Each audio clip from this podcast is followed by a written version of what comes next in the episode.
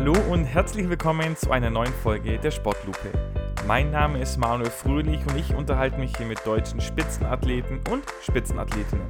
Dabei möchte ich herausfinden, wie sie ticken, wie ihr Alltag aussieht und was gerade ihre Sportart so besonders macht.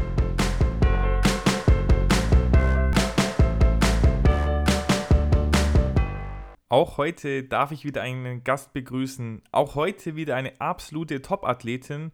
Und in diesem Sinne, hallo Frieda Hämmerling. Schön, dass du hier bei der Sportlupe bist. Und wie geht's dir denn? Ja, moin. Ähm, auch danke, dass ich mitmachen darf. Ähm, mir geht es zurzeit tatsächlich ganz gut. Ich hatte gerade einen freien Trainingstag, also bin ich ein bisschen erholter als sonst. Super, das sind ja die perfekten Voraussetzungen, dass wir hier ein schönes Gespräch führen können. Und Frieda, wie du vielleicht weißt, wir bei der Sportlupe, wir kommen immer ganz schnell zur Sache. Und diese Sache ist natürlich die Sportart, deine Sportart, die du im Gepäck hast. Deswegen beschreib doch deine Sportart mal in drei Worten. Mhm, mit drei Worten würde ich ganz kurz und knapp sagen: Boot, Wasser und Perfektion. Oh, Boot, Wasser, Perfektion. Das klingt ja sehr, sehr spannend und gerade Perfektion klingt ja auch nach einer sehr anspruchsvollen Sportart, aber jetzt gibt es ja viele Wassersportarten, auch viele, die im Boot durchgeführt werden. Deswegen erklär doch mal ganz kurz, was sich hinter der Sportart verbirgt, gerade auch für die, die vielleicht mit dem Begriff, mit dem Titel noch nichts anfangen können. Genau, ich bin Ruderin, oder genau, also ich ruder. Ja, wie gesagt, Rudern findet im Boot statt. Ähm, viele verwechseln es oft mit Paddeln oder Kanufahren, aber es ist doch etwas unterschiedlich. Also man ja, macht viel Arbeit mit den Beinen, das denken viele gar nicht. Man hat einen beweglichen Sitz, der nennt sich Rollsitz, schiebt sich dann mit den Beinen ab und arbeitet zusätzlich auch mit den Armen und dem Oberkörper. Dann gibt es zwei verschiedene Arten von Rudern, einmal das Riemen und das Skullen. Beim Riemen hat man in beiden Händen ja, einen Riemen, also einen Paddel sozusagen. Und beim Skullen hat man in jeder Hand eins. Und welches von den beiden machst du oder macht man die beide gleichzeitig parallel? Also die meisten spezialisieren sich. Ich bin zum Beispiel Skullerin, habe auch noch nie wirklich geriemt. Allerdings gibt es auch einige, die ja beides können oder in anderen Nationen, da tauschen die auch regelmäßig mal und ja, ja können einfach beides. Das ist bei uns in Deutschland jetzt nicht so verbreitet. Jetzt habe ich natürlich auch ein bisschen recherchiert und was mir da aufgefallen ist auf den Bildern, die es von euch gibt, wenn ihr rudert, ist, dass ihr mit dem Rücken vorausfahrt. Also ihr, euer Blick ist quasi nicht Richtung Ziel, sondern Richtung Start gewandt. Und da frage ich mich als Laie natürlich, wie macht ihr das denn, dass ihr geradeaus fahrt und nicht äh, diagonal die gegnerische Mannschaft in ihrem Boot abräumt? Ähm, das ist eigentlich ganz einfach. Also erstmal noch dazu, es gibt ja verschiedene Bootsklassen. Im Skullen ist es der Einer, der Zweier und der Doppelvierer. Und die Person, die im Bug sitzt, also in Fahrtrichtung vorn sozusagen, ähm, die muss sich regelmäßig umschauen und gucken, wo wir langfahren. Und ja, also im Einer wäre ich das natürlich selbst zum Beispiel, ähm, schaue mich um und kann direkt steuern. Allerdings haben wir auch kein Steuer außer im Vierer, also wir müssen dann auf einer Seite mehr ziehen, auf der anderen weniger. Ähm, und im Vierer zum Beispiel würde dann die Bugfrau gucken, ja, wo wir langfahren müssen und sagt das dann laut an, damit die Person, die auf Schlag sitzt und meist das Steuer im Boot hat, in die Richtung steuern kann. Andererseits trainieren wir auch oft in den gleichen Gebieten. Also hier in Berlin haben wir zum Beispiel einen Kanal und da kann man sich auch ganz gut am Ufer orientieren und ja, weiß ja, wo es lang geht. Und wie steuert ihr dann das Boot? Also wenn jetzt beispielsweise die Bugfrau sagt, ah, wir sind zu weit rechts, zu weit links oder oder sagt ihr überhaupt rechts oder links oder sagt ihr hier auf Piratenbasis Backboard, Steuerbord? Wie macht ihr das? Nee, genau, wir sagen Steuerbord und Backboard. Und die Schlagfrau hat einen beweglichen Schuh. Also wir haben ja wie, das muss man sich vorstellen, wie Turnschuhe, die im, im Boot festgeschraubt sind. Und ein Schuh von denen ist dann beweglich, sodass man den nach links oder rechts drehen kann. Und der Schuh ist mit Draht oder über Drahtseile mit einem kleinen Steuer verbunden. Und ja, so kann man eben das Boot steuern. Oh, das wusste ich jetzt zum Beispiel noch nicht, dass da beim Steuern noch andere Sachen außer wirklich die, die Schlagkraft mit im Spiel sind und dass es da wirklich so einen Schuh gibt. Aber jetzt gehen wir doch mal noch einen Schritt zurück an den Anfang deiner Ruderkarriere, möchte ich sagen. Wie bist du denn zu dieser Sportart gekommen? Gibt es da einen familiären Hintergrund oder hast du es im Fernsehen gesehen und wolltest es mal ausprobieren? Ich bin tatsächlich über meinen Bruder zum Rudern gekommen und das war eigentlich ganz lustig. Wie gesagt, er hat gerudert und ich wollte dann auch anfangen und dann hat er gesagt, nee, such dir ein eigenes Hobby. du musst nicht immer das machen, was ich mache. Und dann hat er aber irgendwann mit einem Lehrer zusammen die Ruder AG an der Schule gegründet und die konnte ja nur bestehen, wenn da auch Leute mitmachen. Also musste ich dann plötzlich mit zum Training. Ähm, ja, und darüber bin ich da so reingerutscht. Also ich war dann, ich glaube, nur ein knappes halbes Jahr in der Ruder AG und bin dann direkt in die Trainingsgruppe von, vom Leist oder von der Leistungssportgruppe gegangen. Das heißt, du hast dann auch relativ schnell festgestellt, dass du da sehr talentiert bist dafür. Genau, also in dem Sinne hieß talentiert ja erstmal nur, dass ich relativ groß und stark schon war. Das Rudern, also die Technik musste ich dann doch erst noch lernen. Jetzt sagst du schon, groß und stark sind ist wichtig, die Technik auch. Welche Fähigkeiten braucht man denn ganz allgemein, um im Rudern gut zu sein, um sehr gut zu sein? Na, das, was ich gerade gesagt habe, ähm, ist meiner Meinung nach schon wichtig. Also die Körpergröße spielt eine Rolle, wobei es auch sehr gute kleinere Ruderer gibt. Also ähm, das heißt jetzt nicht, dass wenn man nicht unbedingt 1,80 groß ist, dass man dann nicht erfolgreich ist. Das kann man natürlich trotzdem schaffen. Wie groß bist du? Ich bin 1,80. Ach so, okay. okay. ähm, genau, und dann muss man natürlich viel trainieren, viel Kraft-Ausdauertraining machen, also Kraft- und Ausdauertraining. Ja, und die Technik spielt auch eine große Rolle. Also wir hatten auch schon Fälle, da waren Mädels, die waren wirklich sehr groß und stark, aber hatten eben keine gute Technik.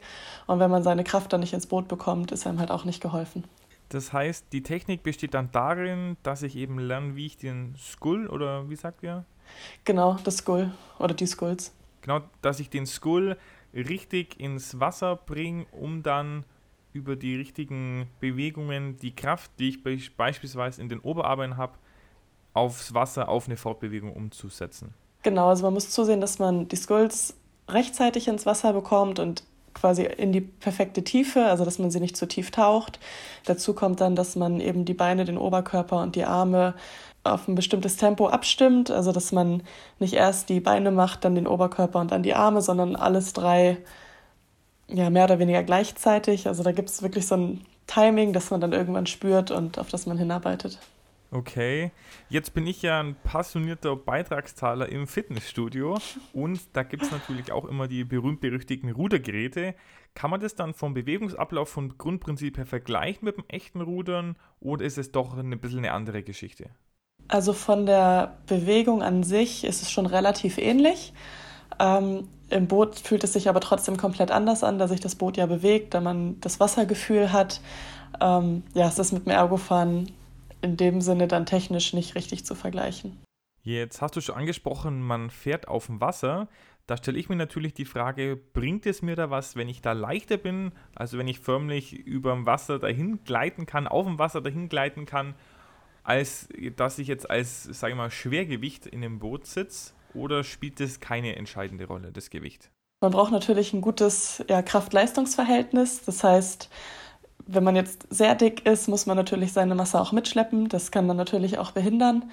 Ähm, wenn man zu dünn ist, hat man natürlich weniger Masse. Also wir sagen auch oft Schwungmasse oder Kampfgewicht, so aus Spaß dazu.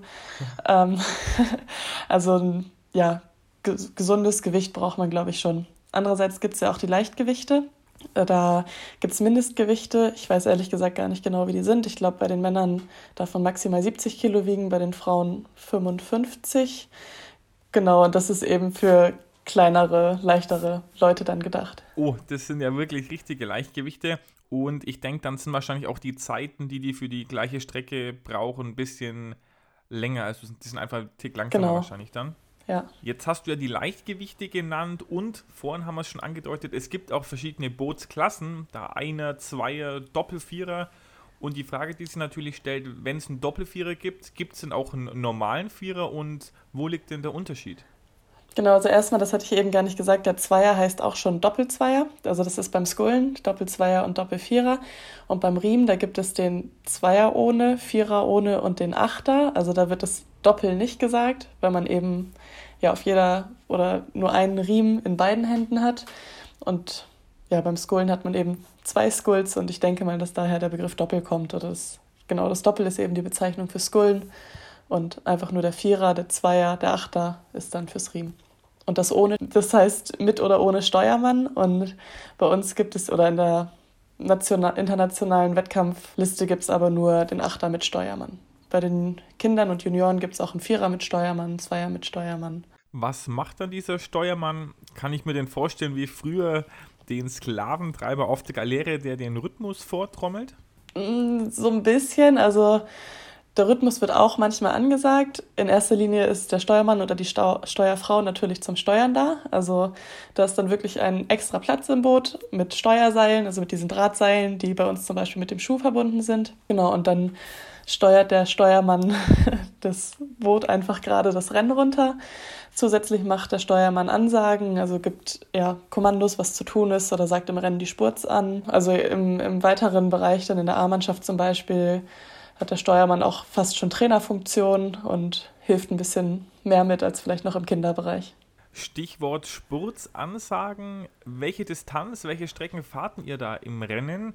Und äh, von der Renneinteilung, ist es dann tatsächlich bei euch so, dass es da Taktiken gibt, wo ich sage beispielsweise, ich fahre 200 Meter Vollgas, 200 Meter auf 80 Prozent, so intervallmäßig, oder ich lasse es am Anfang ein bisschen ruhiger angehen und haue dann am Ende nochmal die letzten Energiekörner raus.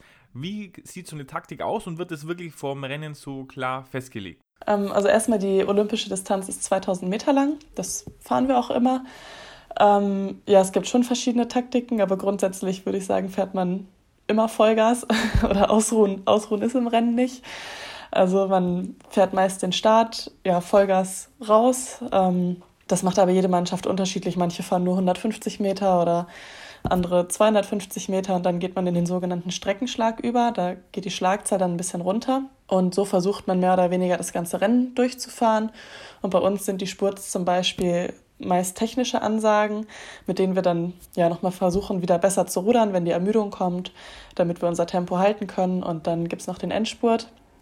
Ist auch unterschiedlich, wo der begonnen wird. Also ja, wir fangen teilweise bei 500 Meter an, ähm, manchmal aber auch erst auf den letzten 300 Metern. Und das macht auch jede Mannschaft, ja, wie es ihnen passt.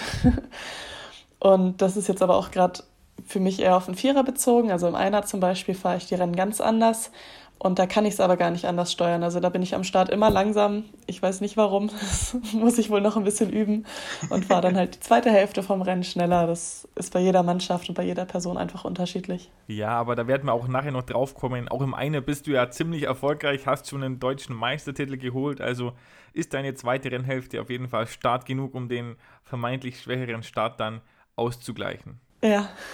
Okay, aber jetzt wollen wir mal zurück zum aktuellen Boot kommen, das du fährst. Das ist der Doppelvierer.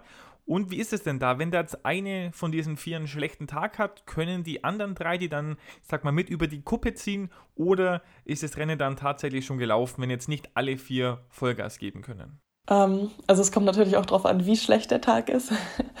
Ich glaube, wenn jemand mal einen Kleinhänger hat, kann man das schon ganz gut ausgleichen.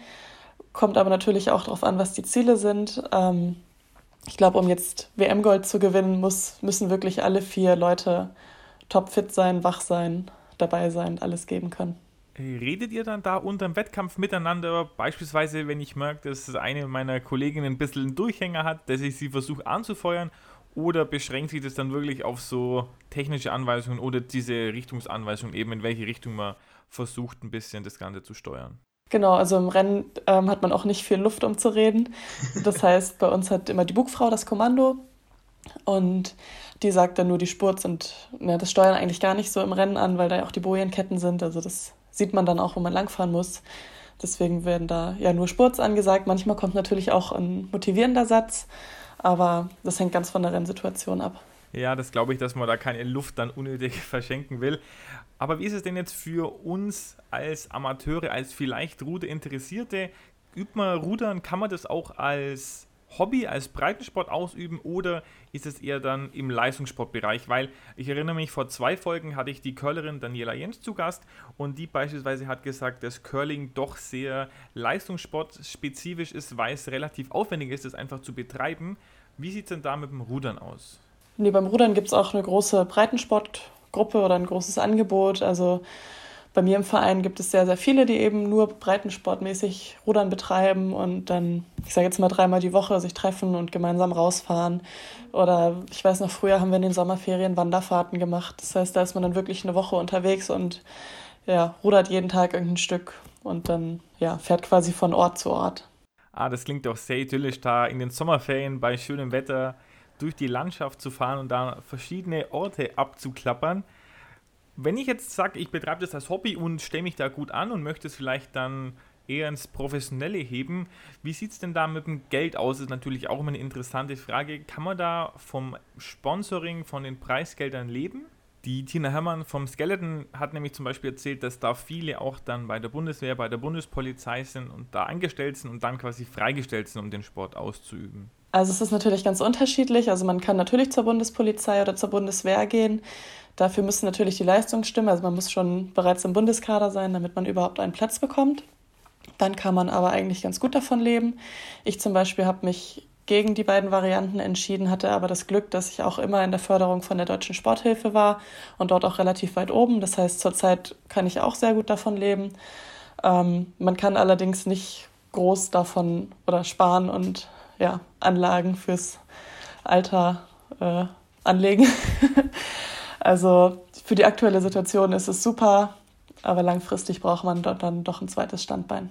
Ja, dann ist es ja super, dass es da solche Angebote wie die Sporthilfe dann auch gibt, um da diese Top-Athleten wirklich zu unterstützen. Jetzt wollen wir aber dann auch zu dir als Person kommen und von dir was erfahren und natürlich auch, warum du denn hier heute sitzt und über das Rudern redest.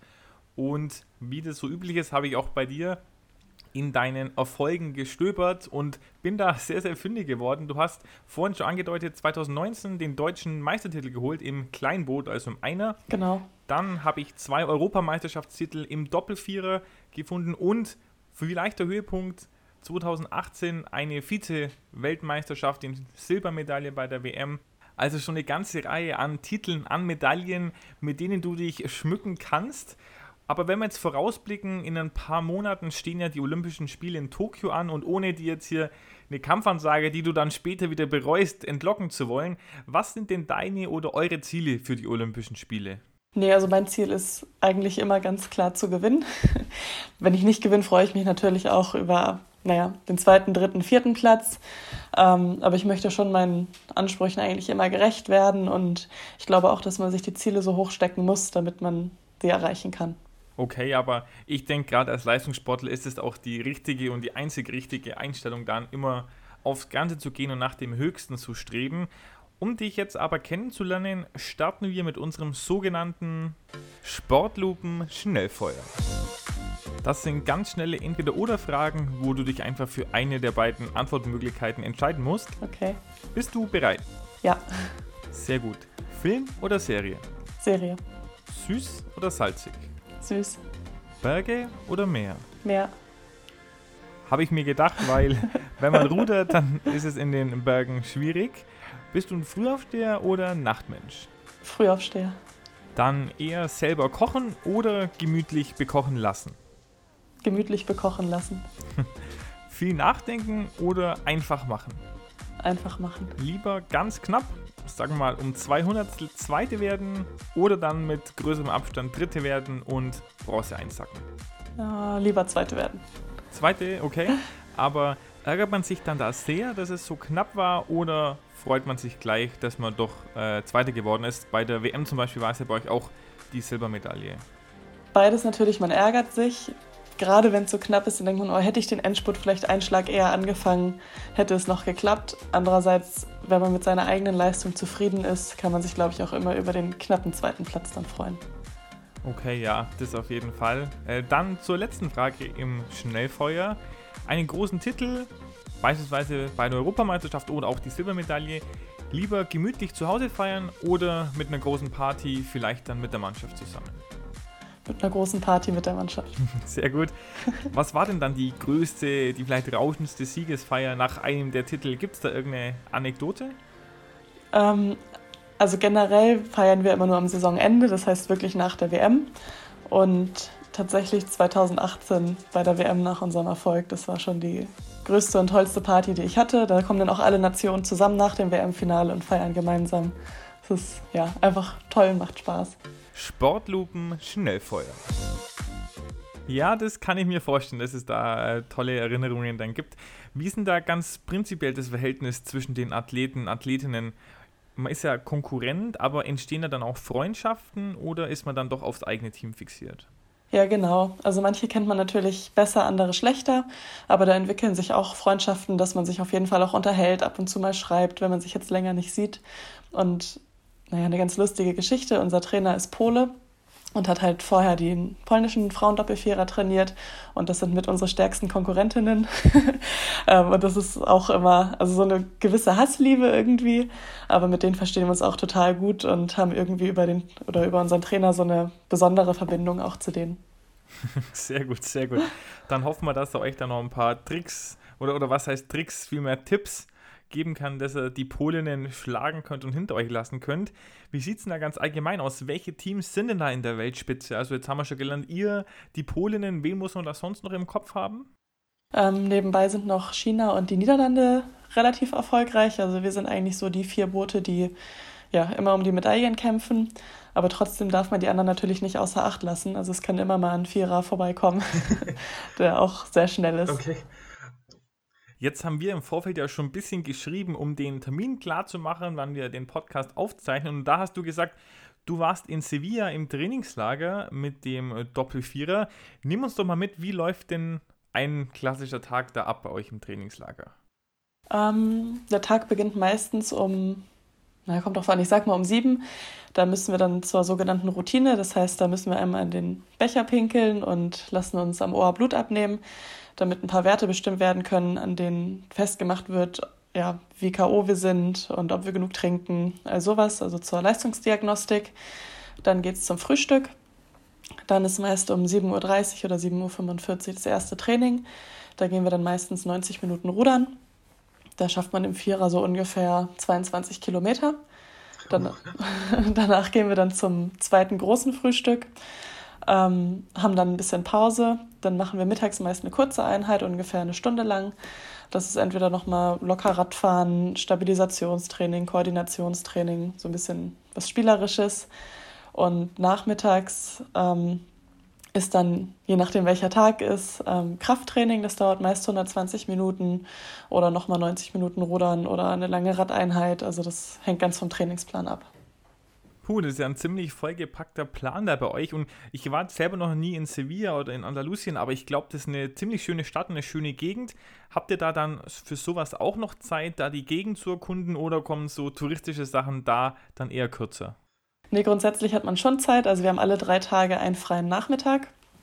Ähm, der ist natürlich zur Erholung gedacht, also die meisten schlafen da auch wirklich komplett durch. Aber wenn man dann mal nicht ganz so müde ist, kann man theoretisch auch mal in die Stadt gehen und sich was angucken, ein Eis essen gehen. Allerdings durften wir aufgrund äh, von Corona jetzt nicht in die Stadt gehen. Also das heißt, wir hatten ein bisschen das Pech und mussten die ganze Zeit auf dem Trainingsgelände bleiben. Okay.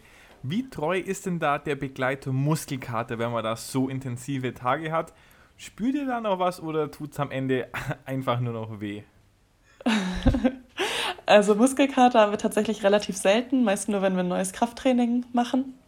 Ähm, aber trotzdem tut alles weh. Also die Beine brennen eigentlich dauerhaft. Man kriecht gefühlt irgendwann nur noch zum Training und freut sich dann auch, wenn das Trainingslager vorbei ist. Wie lange wart ihr jetzt in Spanien? 17 Tage. Oh, 17 Tage. Oh, ja. das kann ich mir wirklich vorstellen, dass das anstrengend ist und belastend für den Körper. Aber wie sieht es denn dann hier aus? Also im Vergleich zum Trainingslager, wie sieht hier dein Alltag aus? Wie viel trainierst du da? So im Regelbetrieb, möchte ich es mal nennen? Ich habe da nämlich neulich auf deiner Instagram-Seite ein Foto gesehen. Ich glaube, da hattest du auch einen 2-Kilometer-Ergometer und hast irgendwie dazu geschrieben, ah, das Schlimmste der Saison ist jetzt schon vorbei. Eigentlich sieht es hier nicht viel anders aus. Also wir trainieren ungefähr 16 bis 18 Mal pro Woche, auch hier zu Hause. Ähm, eigentlich auch der gleiche Rhythmus, also dass alle drei Tage Nachmittag frei ist. Ab und zu haben wir dann nochmal einen Sonntag komplett frei. Ja, also es ist fast wie im Trainingslager, nur halt, dass wir zu Hause sind. nur ohne das schöne Wetter und genau. die angenehmen Temperaturen in Spanien dann. Aber wie ist es denn bei euch so vom Mentalen her? Weil ich kann mir vorstellen, Doppelvierer ist natürlich Platz für vier Athletinnen, aber da gibt es natürlich mehr, die da wahrscheinlich rein wollen.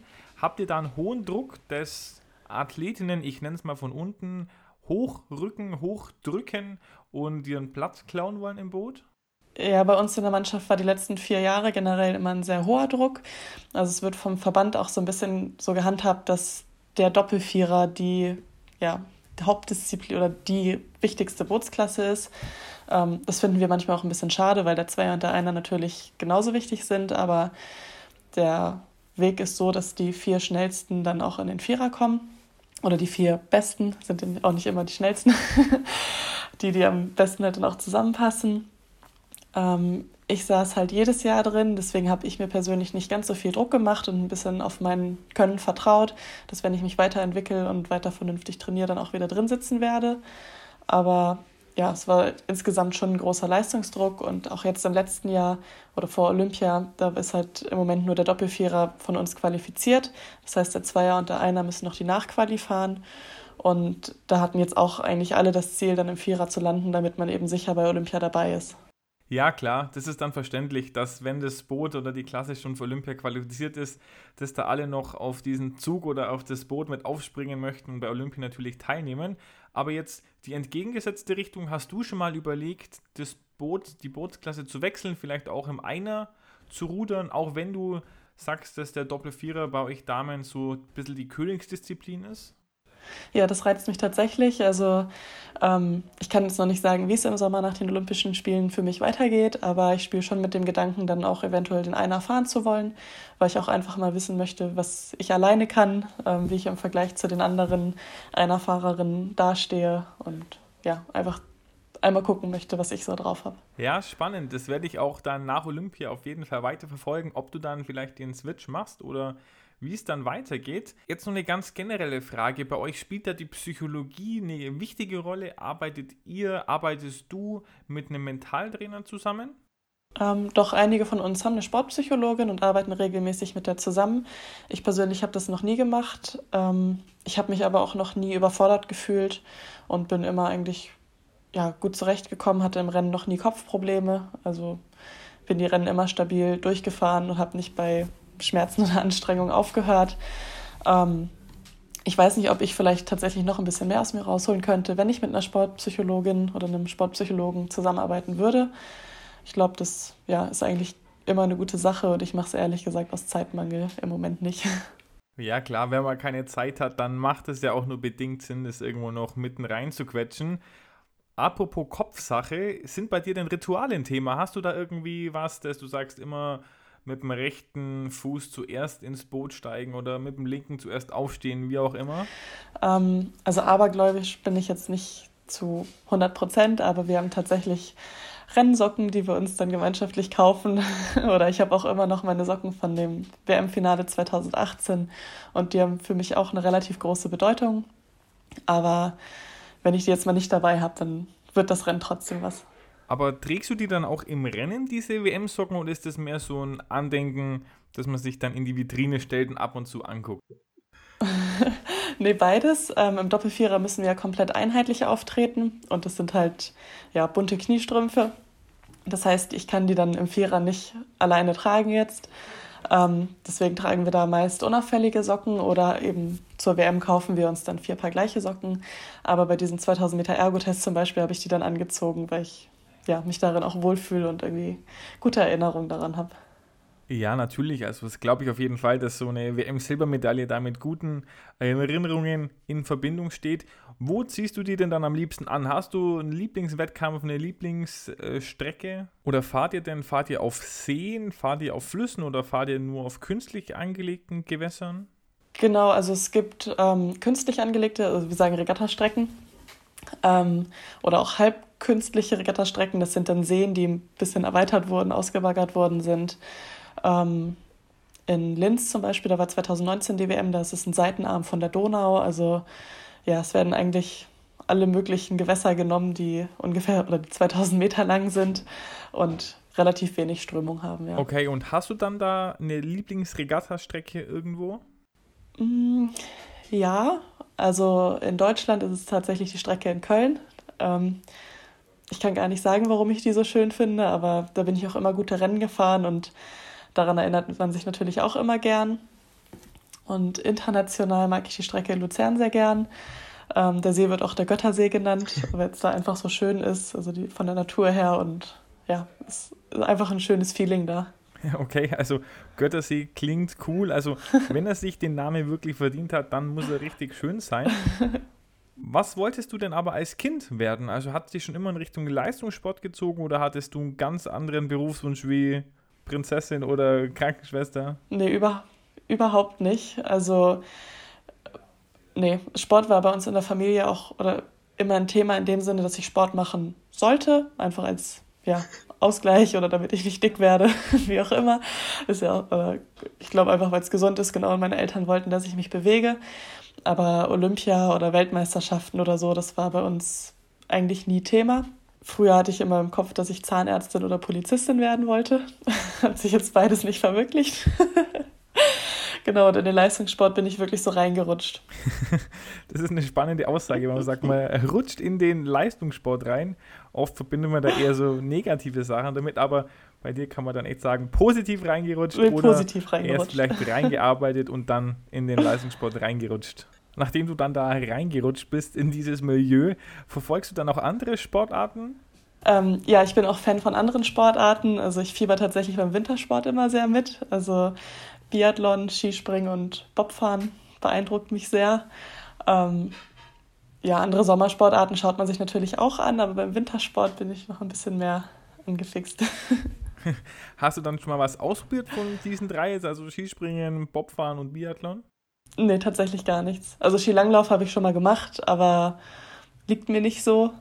Ähm, aber sonst nicht. okay, da geht es mir genauso beim Skilanglauf. Jetzt aber noch was anderes, ganz weg vom Sport, sondern zu dir als Person. Ich habe bei dir auf Social Media gesehen, dass du dich auch sehr für Feminismus, für Empowerment von Frauen stark machst, auf Instagram da viele Beiträge teilst. Gab es da bei dir ein Schlüsselerlebnis, wo, du wo irgendwie der Auslöser dazu war oder wie bist du da hingekommen? Ähm, das war tatsächlich ein schleichender Prozess. Also in erster Linie habe ich mich immer ein bisschen beim Sport darüber aufgeregt, dass doch die Männer oft präsenter sind auch bei uns im Rudern, auch wenn wir gleich erfolgreich waren, stand zum Beispiel bei uns immer der Achter im Vordergrund. Auch in den Medien, da haben wir dann teilweise gewonnen. Der Achter ist Zweiter geworden. Und dann gab es in der Sportschau eine fünfminütige Reportage, warum der Achter nur Zweiter ist. Und wir wurden nicht mit einem Wort erwähnt. Und ähm, ja, so das war eigentlich der Auslöser, dass ich mich da irgendwie unfair behandelt gefühlt habe. Und eine Freundin von mir, die auch mit im Vierer bei mir sitzt, Carlotta, ähm, die macht sich auch sehr stark für Feminismus und ja, setzt sich gegen Rassismus ein. Und dann hat man viel darüber gesprochen und sich informiert. Und ja, dann dachte ich, ich muss jetzt auch meine Reichweite ein bisschen dafür nutzen, darauf aufmerksam machen. Es bringt ja nichts, wenn ich mich immer nur aufreg. Ich muss auch was dafür tun, dass sich dann was ändert. Ja, auf jeden Fall. Also finde ich wirklich sehr, sehr inspirierend und gerade vor kurzem kam ja auch eine Studie oder eine Befragung raus, ich weiß jetzt gar nicht mehr genau, wo Leistungssportler dazu befragt wurden, welche Erfahrungen sie mit Sexismus, mit Beleidigungen, insbesondere in Social Media gemacht haben. Wie ist es denn da bei dir? Hast du da schon Erfahrungen gemacht? Bist du da schon Opfer geworden von solchen Sachen? Also auf Social Media tatsächlich relativ wenig bei mir. Ich würde aber auch behaupten, dass ich da noch nicht so aktiv bin oder meine Reichweite auch in dem Sinne noch nicht so groß ist, dass viele Leute auf mich aufmerksam werden und mich dann auch nicht beleidigen. Ähm, Im echten Leben habe ich ab und zu schon mal Sprüche von Trainern bekommen, in denen ich, oder da habe ich aber erst im Nachhinein reflektiert, dass es vielleicht ja unangebracht war. Und ähm, ja, ist jetzt schon ein paar Jahre her und ich habe es jetzt erst festgestellt. Okay, dann wollen wir doch hier auf jeden Fall auch die Reichweite der Sportlupe nutzen. Deswegen checkt alle mal Friedas Instagram-Profil aus. Wie gesagt, wirklich interessante teilweise schweißtreibende Einblicke wie vorhin am Ergometer, aber auch wirklich inspirierend mit vielen Sachen zu Feminismus, zu Empowerment von Frauen. Also wirklich spannend, schaut da gerne mal vorbei. Jetzt sind wir auch schon fast am Ende angelangt hier von unserem Podcast. Und eine wichtige Frage natürlich ist, sind hier Sportarten, die oft auch ein bisschen außerhalb des medialen Fokus stehen. Was muss denn da passieren, damit Rudern im Allgemeinen oder vielleicht auch das Damenrudern mehr Aufmerksamkeit bekommt, mehr präsent wird? Du hast ja vorhin schon die Fernsehzeiten angesprochen, dass da beispielsweise der Herrenachter so als Königsdisziplin ein bisschen gesehen wird. Was kann man denn da machen, dass es sich verbessert? Gerade weil es ja auch ein Breitensport ist, der ja auch eine gewisse Anhängerschaft hat in der Bevölkerung. Ja, es ist schwer zu sagen. Also ich glaube, dass ähm, Rudern für Zuschauer oft in dem Sinne auch irgendwo ein bisschen langweilig ist, da man ja nicht das ganze Rennen live verfolgen kann, außer es fährt halt eine Kamera mit oder wird mit einer Drohne begleitet. Das heißt, man sieht oft nur die letzten 250 Meter in einem Rennen und ich glaube, dass viele Leute das deswegen nicht ganz so stark verfolgen. Also bei einem Fußballspiel sieht man ja wirklich jeden Pass und jeden Torschuss. Ähm, das ist im Rudern eben nicht unbedingt gegeben. Dann ist es natürlich gesellschaftlich natürlich schon vertreten oder gibt auch diese breiten Sportabteilung. Aber insgesamt sind es trotzdem noch zu wenig Leute, die sich fürs Rudern interessieren. Darüber gibt es keine Sponsoren. Über die Sponsoren kriegt man natürlich auch wieder die Fernsehzeiten. Also ich glaube, das ist eine große Verkettung und ja, es muss einfach insgesamt mehr aufs Rudern aufmerksam gemacht werden beispielsweise mit einer Olympiamedaille im Doppelvierer. Also ich kann mir vorstellen, das wäre auf jeden Fall sehr, sehr zuträglich. Natürlich perfekt. Andererseits 2016 hat der Doppelvierer der Frauen ja Gold gewonnen und hat trotzdem keine Aufmerksamkeit bekommen. Also es ist ein schwieriges Thema. Ja, schwieriges Thema, aber dann wollen wir doch hoffen, dass wir hier mit dem Podcast vielleicht auch schaffen, da ein bisschen Aufmerksamkeit für diese tolle Sportart zu generieren und dann mit der Medaille zusammen haben wir da vielleicht dann einen guten Synergieeffekt. Aber jetzt, Frieda, kommen wir zur Abschlussfrage bei mir im Podcast und das ist immer die gleiche. Und zwar, ob du den Zuhörern eine Übung mitgeben kannst für zu Hause, diese zumindest auf dem Papier Stück für Stück zu einem besseren Ruderer machen. Also es kann aus dem Trainingsalltag sein, aus dem Trainingslager, ganz wie du möchtest. Ähm, also ganz einfach gesagt, hilft da tatsächlich nur Rudern oder meinetwegen auch das Ergo-Fahren, weil es ja eine zyklische Bewegung ist, die man einfach immer und immer wieder macht und die muss man einfach üben.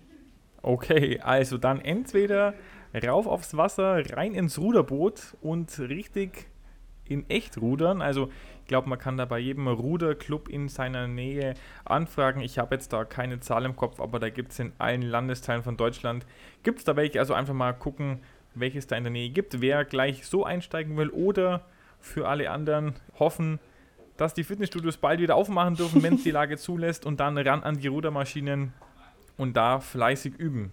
Super, damit sind wir am Ende angelangt. Vielen, vielen Dank, dass du da warst. Hat mir sehr viel Spaß gemacht. Waren auch wirklich interessante Sachen dabei. Ja, danke auch. Ich habe auch einiges dazugelernt, was ich vorher noch nicht wusste. Ich werde mich im Sommer auf jeden Fall, wenn es die Temperaturen für mich wieder zulassen, mal in ein Ruderboot schwingen und da mich selbst auch mal dran versuchen. Euch drücke ich natürlich die Daumen, dass es bei Olympia klappt mit der Medaille, dass ihr natürlich erstmal alle gesund bleibt bis dahin und dann da tolle Olympische Spiele habt. Ich werde es auf jeden Fall weiterverfolgen. Ja, vielen Dank. Vielen Dank, dass du da warst. Bleib gesund, mach's gut und alles Gute. Ebenso. Tschüss.